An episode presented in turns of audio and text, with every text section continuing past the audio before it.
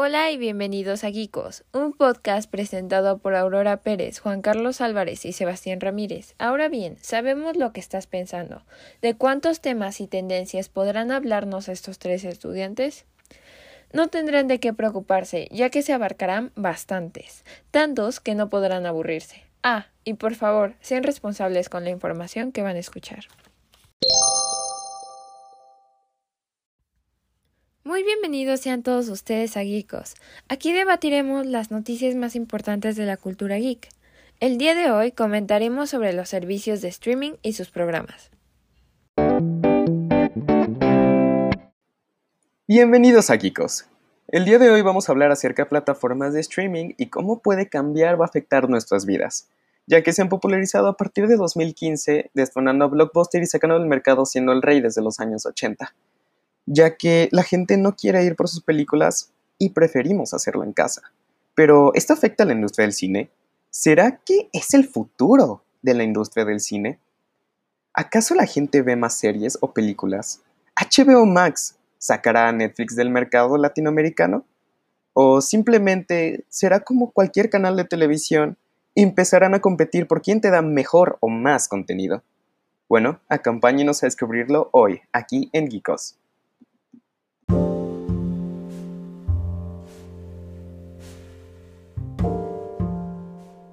¿Les gustó el tema anterior? Pues este les va a encantar. Ahora hablaremos de las series y películas más polémicas dentro de estos servicios de streaming. Gracias, y qué, bueno que introducimos este tema, ¿no? Porque hoy en día tenemos como mucha variedad de streaming y ahora como que cada compañía decide hacer su propia, su propio compañía, su propia, sí, servicio de streaming, ¿no? Y todo empezó que tenemos Netflix. ¿No? Que Netflix creo que es el mayor y lo que ayudó a que todas estas competencias pudieran salir. Inclusive logró quitar a Blockbuster del mercado. Y la gente hoy en día ya no buscan películas buenas, ¿no? Porque para eso está la empresa de cine, ¿no? Ahora el mercado es atraer a la gente por medio de series, para que por lo menos una vez al mes, una vez a la semana, cada vez que saquemos una nueva temporada, un tráiler, quieran ver las series, quieran consumirlas. Y ejemplos como estos de series que ya han terminado, tenemos 13 razones por qué, ¿no? Que aunque a lo mejor no tengan las mejores direcciones, o también tenemos Riverdale, ¿no? Que actualmente se está poniendo como de entre las mejores series que hay hoy en día. Tenemos Sex Education, Stranger Things. Y yo creo que la gente se está viendo con Netflix porque Netflix ya sentó estas bases. Años anteriores ha estado sacando series y hoy en día en lugar de arriesgarse a sacar nuevas series, le están explotando sus series. Y tenemos el ejemplo, creo que lo podemos poner como con Marvel. Sale la primera serie de Daredevil y de la nada ya tenemos que Daredevil es un éxito y salen otras tres series y luego juntar a los superhéroes y hacer los defensores. Y de ahí sacar series como The Punisher. Y ahora, ¿qué pasa? Que Marvel se da cuenta y Marvel, ya cuando la adquiere Disney, dice: Wow, es que si nos damos cuenta que es un gran mercado y si le metemos inversión a nuestras series. Y bueno, y ahora esto me lleva a ver otro punto y es que tenemos las series de Disney Plus. ¿No? El nuevo servicio de streaming y ahora creo que es el servicio de streaming que está más de moda. ¿Por qué? Porque no solamente, o sea, primero son nuestros personajes entrañables y que por lo menos cada uno de nosotros ha tenido durante la vida, se ha encariñado con algún personaje de Disney. Ya sea alguna princesa, ya sea algún personaje de alguna película que a lo que yo considero son clásicos animados, totalmente la, gran mayoría de las películas de Disney. Y hoy en día tenemos el gran negocio que son los superhéroes, ¿no? Y ahora Disney agarra sagas antiguas, ¿no? Que llevan muchos años, como por ejemplo Star Wars y que últimamente en el cine han estado un poco bajas las críticas y ya no es, no es el mismo hype que había antes como el que hay ahora. Y Disney opta y saca Mandalorian éxito seguro. Wow. Deciden agarrar la serie inconclusa de Clone Wars y decir, ¿sabes qué? Vamos a, vamos a agregar el episodio. ¡Pum! Éxito. ¿No? Y ahora con Marvel, dicen, ok, Marvel ya la rompió en la pantalla grande, sabemos que tiene potencial para romperla por lo que ha hecho en Netflix, es momento de que nosotros hagamos una serie con bases a Marvel. ¡Pum! Tienen a WandaVision, la serie más vista en lo que va de este año, que sí, va, va, este es el primer trimestre del año, sí, pero ¿cómo se lo ha llevado Marvel? Que la gente estuvo ahí cada viernes. Ya viste WandaVision, ya viste WandaVision. Y ahora es lo que quieren generar con la nueva serie que se está estrenando cada viernes, que es Falcon y el Soldado del Invierno. Y lo bueno de Disney es que, por ejemplo, estas series, ¿no? Y películas y esos proyectos que han confirmado y que podemos ver en el Investors Day de cada año a finales de noviembre, que en Disney confirma todos sus proyectos, literalmente creo que a todos nos quedamos como de, ¡Ah! Necesito más, consumir más Disney. Y esto nos lleva al contenido que desafortunadamente por la pandemia no podemos ver tanto en salas porque en algunos lugares no se encuentran abiertas. Y aquí es donde voy. Bueno, ahora vamos a hablar de HBO Max. Es que, ¿sabes algo? Siento que con la llegada de HBO Max, al menos a Latinoamérica, con Paramount Plus y los servicios de cada canal, puede ser que la televisión poco a poco se vaya a ver afectada, o sea, como que se va a estar dejando de lado. Porque ya todos los canales están entrando al negocio del streaming. Y lentamente se va a ir pasando a streaming. Claramente, y eso es lo que podemos ver de que, de hecho, hasta, creo que creemos que la tele bajó esa calidad y algunos canales han optado por transmitir sus programas. Por ejemplo de esto tenemos que hay un canal dedicado simplemente a las series y tenemos TNT series. ¿No? Que te haces un, pacto con, si dices voy a agarrar ciertas licencias de ciertas series y las voy a poner. Pero de ahí en fuera la, tele ha estado creciendo de este formato original y que la gente quiere. Ya la gente no quiere ver algo tan repetitivo. No quiere ver las típicas historias. A lo mejor quieren ver el mismo formato de historia, pero diferentes personajes, encariñarse diferente, rápido. Pero es que se está usando la misma fórmula. O sea, siempre. O sea, lo de las series de cada viernes es típico. Y siempre se anunciaba de tal día, tal fecha, estreno mundial, Game of Thrones, por así decir. Claro. Y de hecho, creo que, bueno, con esto de Game of Thrones, en cuestión de HBO Max, fue lo que le dio el plus. Porque necesitaba HBO Max primero para que la gente empezara a confiar un poco más. Porque ahora que Game of Thrones está confirmando series spin-off y todo, que seguramente no van a ser igual de buenas, porque los spin-off en la mayoría de las veces casi no son buenos. Y ahora están optando por ese tipo de razones. Ahora también tenemos que, por ejemplo, Amazon Prime Video que antes de Disney Plus creo, creo que era la que estaba llevando como todo este tipo de galardones y todo y tenemos comprobado como series como Chernobyl que totalmente arrasan y un elencos totalmente desconocidos cosas que no pasan en Netflix que cuando tú ves las películas de Netflix están cayendo en ese formato televisivo de estar teniendo las mismas películas los mismos personajes el mismo tipo hacerlo y viene con esta sobreexplotación por ejemplo de las películas de Navidad hay un mercado en las películas de Navidad que eh, usan la, igual la misma fórmula, la misma película y pum, es exitosa. Y con una película que no tiene recursos. Netflix opta por lo mismo y no les va tan bien. Pero la, cosa que tenía Netflix era la cantidad. O sea, en cierto momento llegó a tener las películas de Marvel, llegó a tener Harry Potter. Su año dorado probablemente fue 2018, antes de que se anunciara Disney Plus, antes de que llegara Amazon Prime antes de que HBO siquiera estuviera en planes. Y antes de tener contenido original que la gente recordara, lo que lo llevó al top fueron cosas que ya habían tenido éxito. Así que ahí va a ir bajando. Por ejemplo, las nuevas membresías. Ahora ya, si no vives con la persona que es dueño o dueña de la cuenta, eh, ya no la vas a poder utilizar. Y justamente se debe a que como se va a ir llenando este mercado, Netflix buscará sacar más dinero.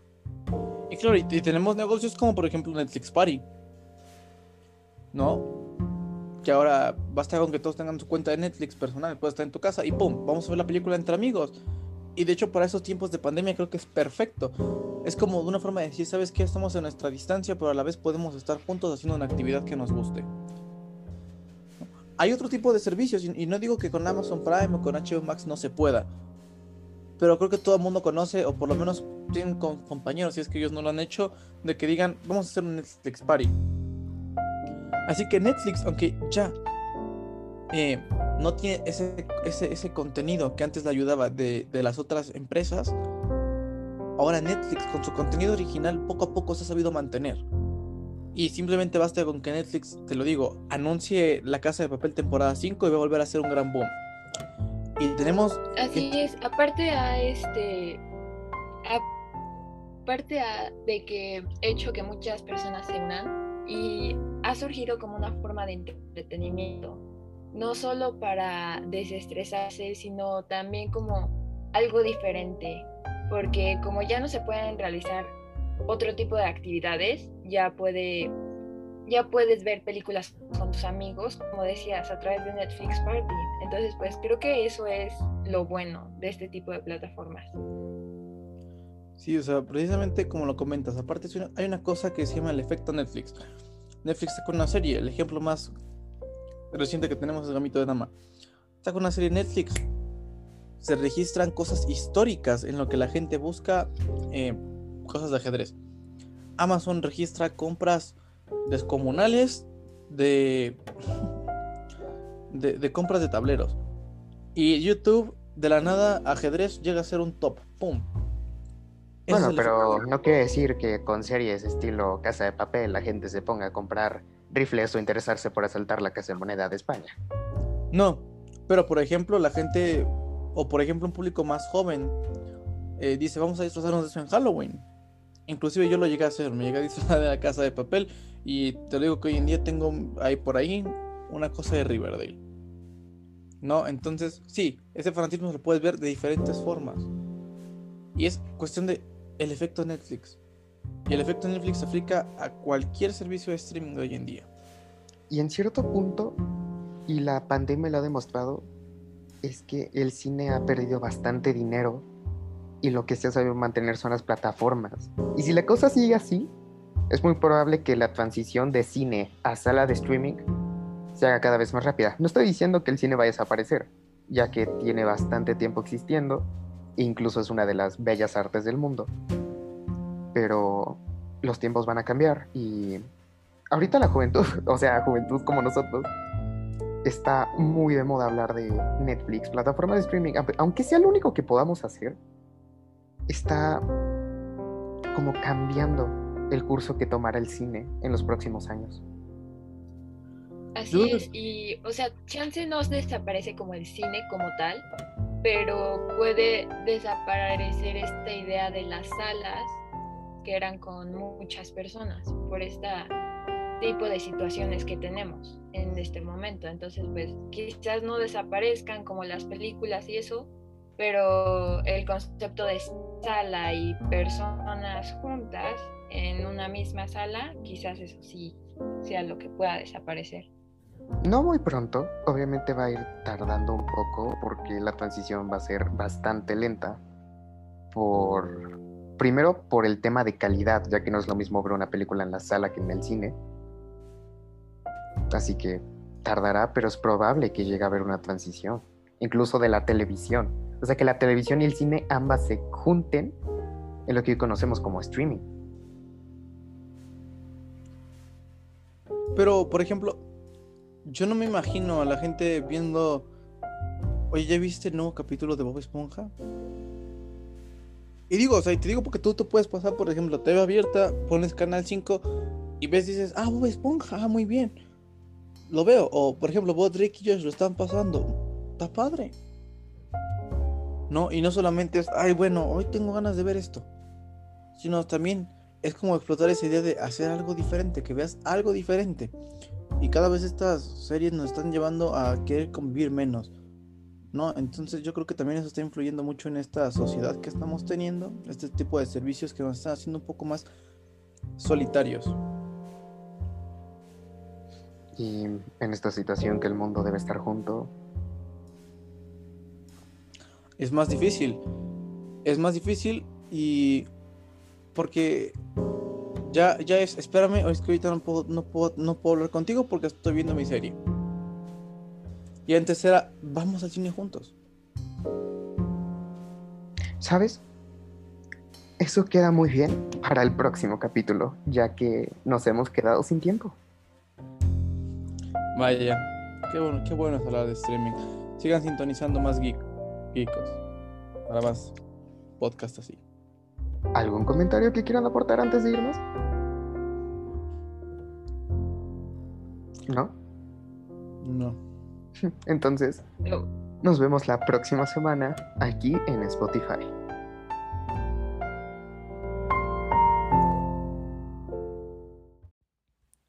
Así es, Juan, se nos ha acabado el tiempo, pero a todos ustedes les agradecemos su atención y los invitamos a escuchar el próximo episodio.